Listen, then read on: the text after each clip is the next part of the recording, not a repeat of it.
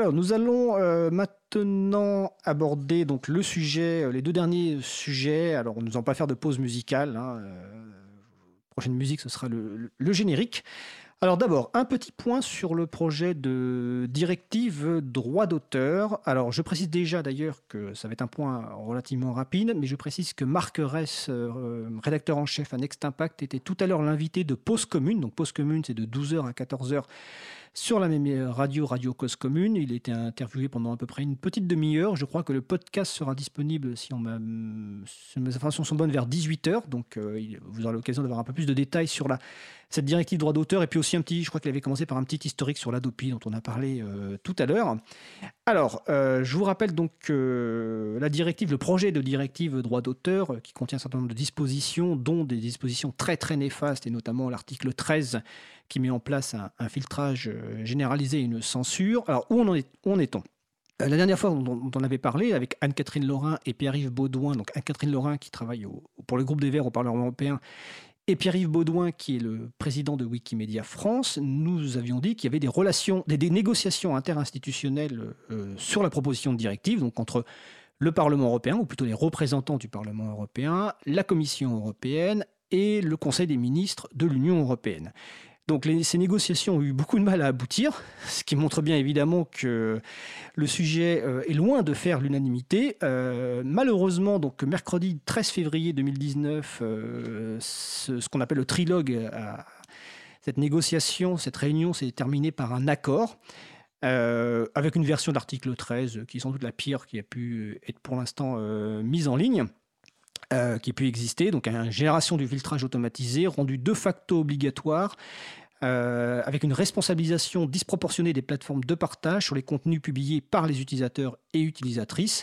Alors il y a vraiment euh, quelques garde-fous, mais qui sont plus de l'ordre des, injonctions contradictoires et qui sont un peu hors sol, comme on pourrait dire.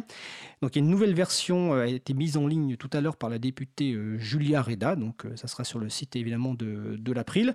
il faut savoir que partie concernant les plateformes logicielles de développement logiciel, il y a toujours l'exception qui est là. Donc quelque part on pourrait dire on est content, bah oui on est content qu'il y ait cette exception, mais nous ce que nous voulons c'est que ce principe même de censure soit repoussé, que donc cette directive ne voit pas le jour. Alors qu'est-ce qui va se passer maintenant? Ben, Il va se passer qu'il va y avoir une ultime étape qui va être euh, entre les mains des eurodéputés au Parlement européen. Donc, selon le texte de Julia Reda euh, qu'elle a mis en ligne, le vote devrait avoir lieu au plus tôt entre le 24-25 mars et au plus tard entre le 15 et le 18 avril. Donc c'est relativement euh, proche. donc il est vraiment indispensable de se mobiliser d'ici là. Je vous rappelle que dans le passé, euh, c'était le 5 juin 2018, lors d'une première lecture au Parlement européen, en quelque sorte, le texte avait été repoussé, ou en tout cas le mandat donné aux représentants, au, rapporteur du texte, Axel Voss, avait été repoussé. Donc il n'y a, pas forcément une majorité des eurodéputés en faveur de ce texte, bien au contraire. Donc il faut se mobiliser. Il faut contacter des eurodéputés. Pour cela, vous pouvez aller sur le site euh, saveyourinternet.eu. C'est un site de campagne sur lequel il va y avoir l'ensemble des eurodéputés avec leurs coordonnées. Alors pour l'instant, c'est uniquement en anglais, mais bientôt, ça sera disponible en français. Après, vous pouvez aller aussi simplement sur le site du, Parlement européen et vous trouvez assez facilement le site des eurodéputés euh, français. Donc, contactez-les, envoyez-leur des courriels, appelez-les pour leur demander ce qu'ils vont faire, pour pouvoir exprimer vos craintes par rapport à ce texte.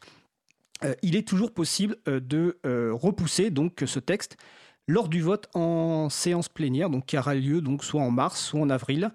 Euh, et euh, qui sera sans doute l'un des derniers votes euh, avant les élections européennes de mai 2018. Donc en juillet 2018, on avait déjà démontré qu'une majorité était possible contre une mauvaise proposition de texte. Il est toujours possible de démontrer la même chose et donc de se mobiliser. Donc saveyourinternet.eu et sur le site de l'April, donc april.org, vous retrouvez la référence vers le site de Julia Reda qui a posté un article avec la nouvelle version du texte, une analyse et les actions possibles